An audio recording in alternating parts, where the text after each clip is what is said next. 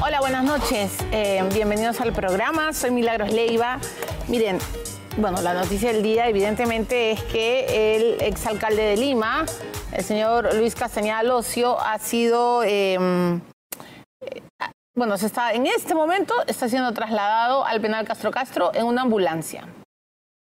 24 meses de prisión preventiva es lo que ha dictado el Poder Judicial para este hombre que se, libró de Comunicore, hay que decirlo. ¿ah?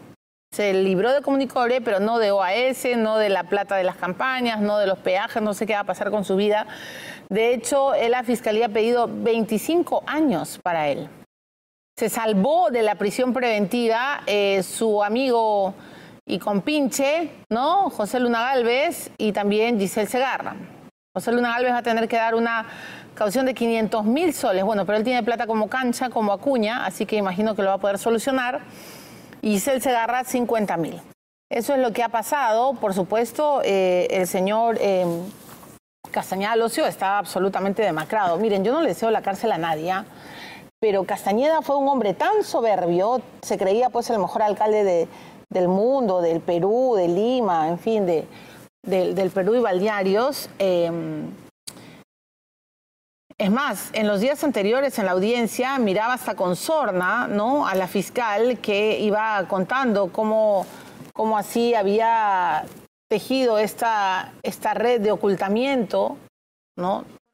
Todo lo ha contado, por supuesto, su amigo y socio y brazo derecho, Martín Bustamante. Hay quienes dicen que Martín Bustamante está hablando solamente para librarse de la cárcel y de puro despecho. Martín Bustamante es quien José Luna Galvez dijo que era el mantenido, ¿no? Y eh, un hombre a quien Castañeda Locio le dio todo, le dio poder, le dio influencia, le dio dinero. Sin Castañeda Locio, Bustamante, ¿qué hubiera podido hacer en su vida? Creo que nada. Lo, tengo que decir. Y em, yo, lo voy a decir siempre, yo no le deseo la cárcel a nadie, pero creo que cada uno tiene que asumir las consecuencias de sus actos. Castañeda Locio, y eso sí lo digo a título personal, no saben cómo y cuánto insistí para querer entrevistarlo. Nunca me dio una entrevista. Tengo 25 años de periodista, creo que a Castañeda Locio lo vengo persiguiendo hace 15 años, jamás. No quería. Él tenía sus periodistas predilectos. Él solo le daba a ciertos periodistas en los medios de comunicación. ¿no? Eh, tantas cosas me hubiera, me hubiera encantado preguntarle a Castañeda Locio. Sí tengo que hacer un reconocimiento público a Daniel Llovera. Daniel Llovera empezó a investigarlo fuerte, claramente, eh, sin cansarse cuando estaba en Perú 21. ¿No? Luego ha continuado, por supuesto, Daniel Llovera ha pasado por el comercio y está en América Televisión. Mis respetos a Daniel Llovera porque gracias a él nos hemos enterado de los muchos actos sospechosos y corruptos de este alcalde que hoy se va a prisión. Y también me acuerdo mucho de Fritz Dubois, que en paz descanse, porque em, Fritz también soportó todo el, vendaval. Castañeda Alonso no le gustaba pues que lo incomoden, ¿no? Siempre hacía enlaces, microondas con periodistas que nunca terminaban de preguntarle nada, ¿no? Y ahí está, un hombre que en lugar de salir victorioso y de coronar su historia como dos veces elegido por la alcaldía de Lima, hoy está ya a punto de entrar y purgar prisión. Lo mismo le ha pasado a su antecesora, Susana Villarán, ¿no? Eso em, nos tiene que llamar a una reflexión y es penoso, ¿no? En nuestro país todos los presidentes de los últimos tiempos están bajo condena, bajo sospecha, eh, bajo procesos judiciales extremadamente serios y también los alcaldes. Qué tristeza, ¿no?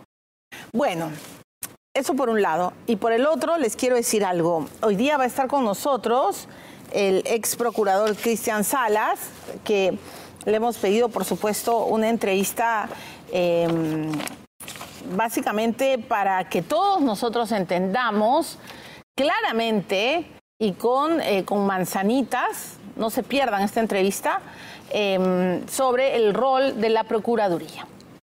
¿Ok? Pero, ¿por qué?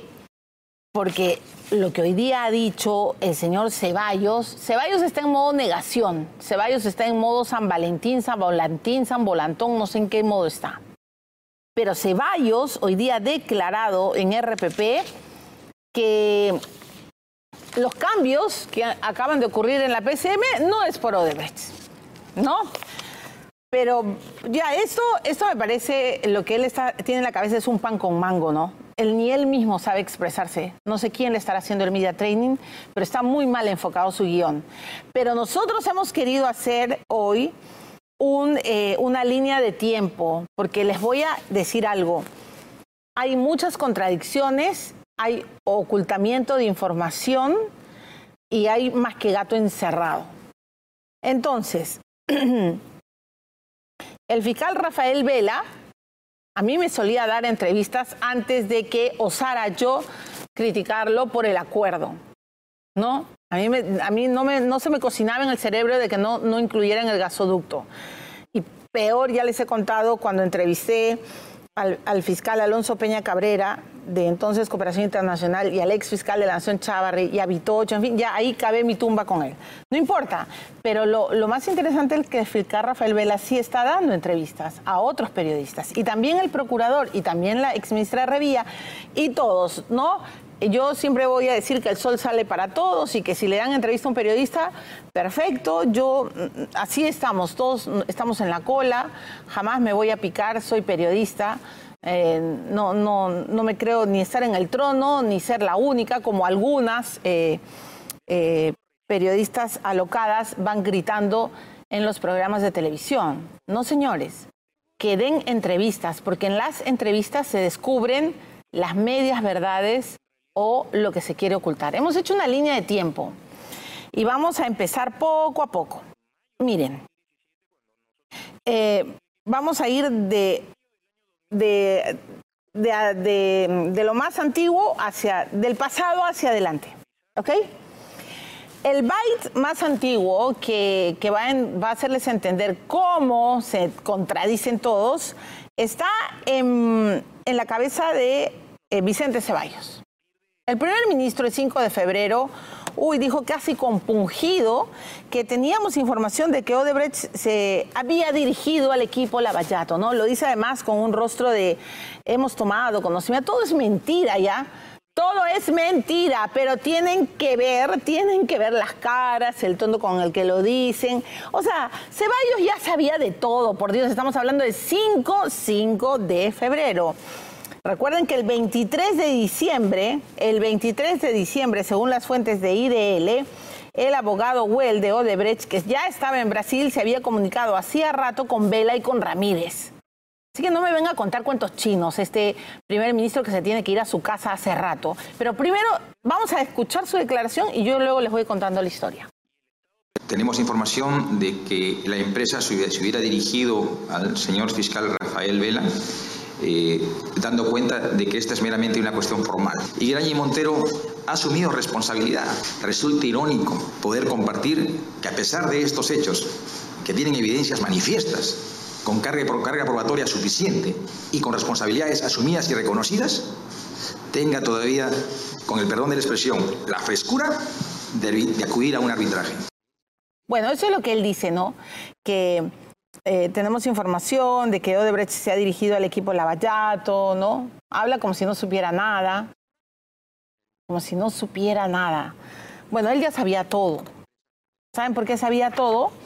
Porque el 9 de enero, señor, el 9 de enero, el ministro Liu ya se había reunido con los directivos eh, de Odebrecht. ¿Por qué miente tanto, señor Ceballos? ¿No tiene vergüenza?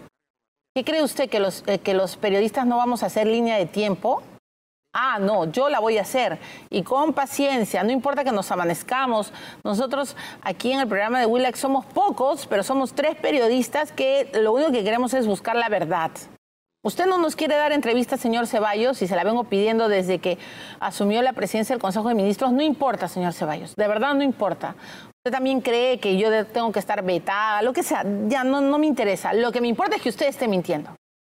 Usted el 5 de febrero dijo, tenemos conocimiento. Mentira, señor. Usted ya sabía que se habían reunido en el ministerio con el señor Liu. Si a usted mismo se lo dijo el procurador. Ahora escuchen bien lo que dice Rafael Vela. Rafael Vela es el, el jefe del equipo de Lavallato, ¿correcto? Es que no, es que no hubo un trato directo. En realidad lo que hubo en el año 2017 fue una muestra de interés en mayo del 2017, cuando nosotros no estábamos en el equipo especial, en mayo del año 2017 hubo una muestra, una pretensión de que en algún momento se podría materializar este, esta intención de demandar al Estado peruano. Eso fue en el año 2017. Después de eso, la relación entre la empresa Odebrecht y el Estado peruano es ajena a nosotros a partir de a partir de reconocer de que el Estado peruano tiene sus propios canales de comunicación. Entiendo de que esos canales recién se han reactivado en enero de este año es decir, donde han podido recién reunirse entre la empresa Odebrecht y los ministerios que son los responsables de, poder, de estos acercamientos. Oigan, de verdad, ¿qué, cuánto? Yo, yo estoy alucinada de cómo declaran, ¿no? De cómo mienten, de cómo dicen, tengo entendido que ya hubo acercamientos. Oiga, señor fiscal Rafael Vela, no mienta, no mienta. Según IDL, además sabemos que IDL tiene mm, fuentes de primerísimo primer nivel de la Procuraduría y de la Fiscalía, se relata lo siguiente. El 23 de diciembre del 2019, estas declaraciones que ustedes acaban de escuchar es del 5 de febrero del 2020. ¿Ok? Perdón, Vela eh, es del 6 de febrero, Ceballos es del 5. Al día siguiente, Rafael Vela le da una entrevista a Patricia del Río, a Fernando Carvalho y a Ricardo Gómez en Ampliación de Noticias. Y él empieza a decir lo que acaban de escuchar, que bueno, el acercamiento, el, intento, ¿no? Eh, entre Odebrecht y el Estado, eh, todo ocurrió en el 2017, en el 2017 acuérdense que PPK rompe palitos con Odebrecht y entonces hasta este momento no había nada, tengo entendido que recién en enero, ¿no? Recién en enero se habrían juntado. Bueno, yo les cuento la verdad de la milanesa. Según cuenta Gustavo Gorriti, y Gustavo Gorriti es eh, defensor a ultranza de los fiscales, es, él tiene muy buenas fuentes. Es más, Gustavo Gorriti no me da entrevistas porque ya les he contado que le he dicho a mi productor que yo este, estoy atacando a los fiscales y no es posible. Y yo no estoy atacando a nadie, Gustavo. O sea, yo te respeto como periodista, pero hay que buscar la verdad. Y entonces, ¿qué ha pasado? El 23 de diciembre, según IDL, el abogado Well le comunica, le comunica a Vela primero y a Ramírez después, al procurador, les hace saber que el plazo está por vencer, ¿no? El plazo con, con Odebrecht y que tienen que ir ante, ante una demanda antenciada y que qué van a hacer, cuál va a ser la respuesta del Estado. O sea, cuando Vela dice, tengo entendido que se ha reactivado eh, ¿no? La, relación entre el Estado y Odebrecht, está mintiendo, no mienta, fiscal, no mienta. ¿Por qué? Les voy a seguir contando. Porque el 8 de enero, el 8 de enero, casi un mes antes de estas declaraciones, Rogero Bautista, Rogero Bautista, ¿quién es? Ustedes me dirán, ¿y quién rayos es Rogero Bautista? Bueno, es el director jurídico de Odebrecht. ¿Correcto? Llega a Lima, Rogero Bautista. ¿Y a dónde creen que va?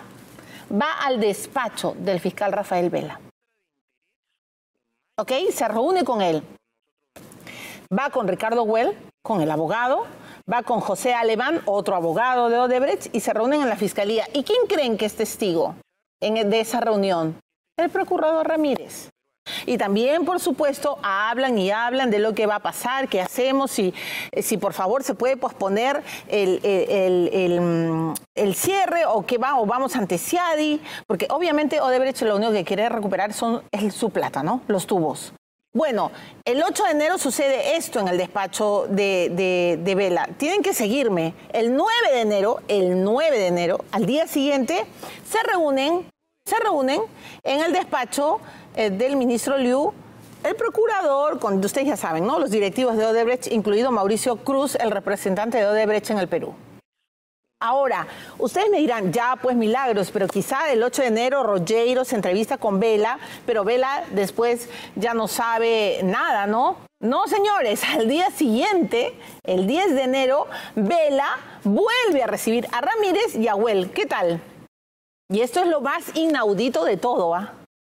Todo esto está consignado en un informe que acaba de publicar hace, bueno, ayer, él con, contando y diciéndole pues a que, a que los, eh, ministros de la PCM son una tira de asustados, ¿no? De, gente taimada que no sabe ni cómo reaccionar. Grave, ¿no? Bueno, el 10 de enero Vela recibe a Ramírez y Abuel. ¿Y qué creen? Les dan un borrador de la propuesta. ¿Qué tal? Un borrador de la propuesta. Así que Vela no puede decir el 6 de febrero, que tengo entendido que sí se han juntado. No, lo que debe decir es, yo mismo recibí un borrador de la propuesta, yo mismo recibí uno a Rogero Bautista el 8 de enero, yo mismo recibí el 10 de enero a Ramírez y a. O sea, ¿por qué nos están ocultando información? ¿O creen que no lo vamos a descubrir? Señor Rafael Vela, ¿por qué no nos cuenta otra de vaqueros? Porque usted dice desde el 2017, no, yo ya no, yo ya no tenía nada que ver. No, si usted sabe todo lo que está haciendo el Estado, si el 8 de enero se reúnen en su oficina, si el 9 de enero se reúnen en el ministerio, ¿ustedes creen por ventura? Ahora vuelvo a preguntar, ¿ustedes creen que por ventura el procurador Ramírez, que se ha reunido el 8 con Vela, el 9 con el ministro Liu y el 10 otra vez con Vela, no le va a contar a Vela, oye, ayer nos hemos reunido con el ministro? Por favor, ya. Por favor, vamos al siguiente byte. Ahora Ceballos, eh, hoy día pues Ceballos, Ceballos se pasa. De verdad, ah, para, discúlpenme, lo voy a decir con todas sus letras, a mí el primer ministro eh, ya me da vergüenza ajena.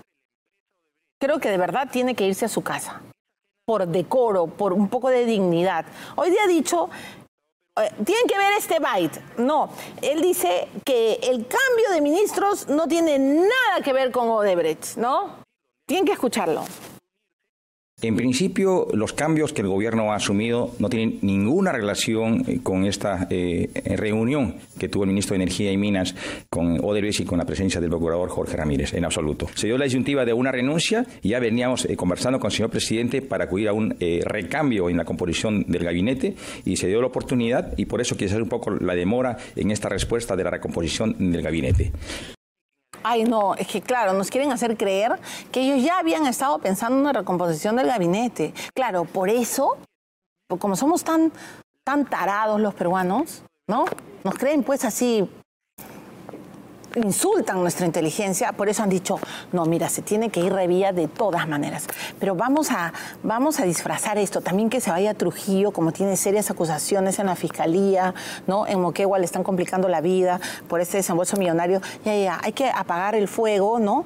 hay que decir que esto ya está y por eso hay que también sacrificar a la, a la, a la ministra eh, Flor Pablo, a la ministra de Educación. ¿No es cierto? Sí, claro, ministro Ceballos, por supuesto que esta crisis no tiene nada que ver con Odebrecht. No, señor, no, si usted sabía todo. Pero además, lo más increíble, él ha dicho que él no tenía por qué informarle de Odebrecht al presidente de la República. ¿Qué tal? El presidente, en principio, yo no era informado. Y ayer. ¿No le eh, eh, no, y no tenía por qué informarle. Porque yo también tengo competencia. de Odebrecht no era importante informarle al presidente. Pero, que de grave tenía una reunión en la cual esta empresa tenía el derecho. pero, no tenía nada hablando de Odebrecht, Permítame, por favor, permítame, por favor. Primero, la reunión era el derecho que tenía esta empresa para informarse, porque el gobierno solamente es administrador de los activos, ¿correcto? Y se informaba. Más aún cuando el, propio Ministerio de Energía y Minas había contratado a una consultora, McDonough, para que le dé el insumo técnico y el gobierno pueda tomar la mejor decisión. Así, Aquí increíble. ¿ah? Por eso les digo que de verdad también tiene que irse a su casa porque en principio no saben ni dónde está parado. ¿Cómo que quede grave tiene que un ministro se reúna? No, no, no, pues, pues que hay un, hay un departamento para eso. Hay un departamento para eso y, y IDL lo menciona con todas sus letras. O sea, él nos está diciendo que la ministra de que él le da luz verde al ministro de Energía, le da luz verde a la ministra eh, de Justicia. que luego votan al procurador. Ah, no, al procurador también lo han votado para que no pensemos que en la Procuraduría todo está de cabeza. Esa es la versión del Ejecutivo hoy día que está eh, caminando, ¿no? Como, no sé, como si les hubiera caído más que un balde de agua fría en carnavales. ¿No? O sea, ahora resulta que no le tenía que explicar nada al presidente. Señor primer ministro, ¿usted se está dando cuenta de lo que está hablando? ¿Usted sabe quién es Odebrecht? ¿Usted sabe que Odebrecht nos quiere hacer más que el avión con el gasoducto? O sea, ¿no le parecía importante contarle eso al presidente que acababa de perder a un primer ministro que tenía codinome? Hello, ¿no se ha dado cuenta Barata está hablando? ¿No sabe acaso que el propio eh, presidente Vizcarra ocultó información? y que tuvimos que ser los periodistas quienes descubriéramos que él había sido apoderado de Grañi Montero, que había trabajado para Conirsa. Discúlpeme, señor Ceballos. Yo creo que usted nos está dando cuenta que con estas acciones despierta sospechas. En efecto, no hay nada de malo que la empresa se siente a decir, oigan, señores Estados peruanos, ¿qué hacemos? ¿Cómo es? Voy hacia y ustedes van a licitar de nuevo, me van a pagar por los tubos. Yo, por supuesto, si fuera presidenta, los mando por un tubo a, todos ellos. Pero para eso hay que ir, hay que ir a las instancias formales, señor Ceballos. ¿Qué dijo después? Ahora el Premier Ceballos explica cómo fue la reunión con Odebrecht. Tienen que escucharlo. De verdad es una comedia esto. Por favor. ¿Qué hubo en esta reunión entre el señor eh, Liu Odebrecht y el señor procurador. Es efectivamente. La señora, eh, el señor Liu me llama y me da cuenta, como, como premier, me dice, me ha pedido la ministra de Justicia eh, una reunión con Odebrecht. ¿Y de qué van a tratar? Fue mi pregunta inmediata. Eh, es un tema, es una fase informativa donde voy a dar cuenta cuál es el estado situacional del proyecto gasoducto sur peruano. Si lo ha pedido la, la ministra a instancia del procurador, yo le sugerí que esté el procurador. Y efectivamente, como lo ha ratificado en distintas entrevistas que ha dado el propio ministro de Energía y Minas, en ese contexto se dio. Nunca hemos negado, por lo menos en, mi caso personal, que yo haya tomado, tenido información de este hecho. Y lo ratifico. No, pues, no puede negarlo, si hay testigos. Peor sería que lo niegue. Lo grave es que se hizo al, al, puso cara de, ay, bueno, sí, nos hemos enterado, ¿no? Que al ministerio le ha llegado esta, ¿no? ¿Recuerdan el primer byte? Lo grave es que usted ha estado jugando con la información. El 5 de febrero, señor Vicente Ceballos, usted ya sabía que el 9 de enero se habían juntado con Liu y puso su, puso su cara de sorprendido, de confundido, de que sí, pues, qué, qué raro, ¿no? ¿Cómo nos están demandando? ¿No? Es que Ucrania no se ha atrevido, claro, si son unos delincuentes. Eh, en Agas tampoco, ¿no? Qué raro, si usted ya lo sabía. Ustedes ya sabían todo, lo sabía el procurador, lo sabía el fiscal Vela, lo sabía, lo sabía eh, Ceballos, lo sabía Revilla, lo sabía Liu, lo sabía María Antonieta, lo sabía, eh, obviamente, lo sabía Vizcarra. Tengo que ir a una pausa ya. ¿De verdad tengo que ir a la pausa, Quique? No puedo seguir con la línea. Ya, en la siguiente les voy a, voy a terminar esta línea de tiempo. Yo les recomiendo a los fiscales, al procurador, a todos, que no mientan, que no se confundan y que más bien ellos hagan su línea de tiempo, porque los periodistas igual lo vamos a descubrir. Todos sabían lo que estaba haciendo Odebrecht. El punto es que no nos quisieron contar y cuando saltó el escándalo, cada uno dice, ay no, bueno, yo no, ah, yo no fui, fue TT, sí, claro. Ay, ay, ay. Viene el procurador y viene la línea de tiempo. ¿Qué creen después que pasó? Ay, tienen que escuchar a la ministra modo Navidad, ¿no? La ministra Revía ahora está en modo San Valentín. Ahora van a escuchar lo que ella ha dicho. Dicho sea paso, feliz día de la amistad, feliz día de San Valentín, San Volantín, San Valentón, lo que quieran. Lo único que les recomiendo a todos los que tienen dos canales o tres canales, cuidado con incendiarse, como Julio Guzmán cuidado con incendiarse. Y les recomiendo que no tengan dos canales, que tengan uno solo. No le saquen la vuelta a sus parejas, porque al final también terminan achicharrados. Ya regresamos.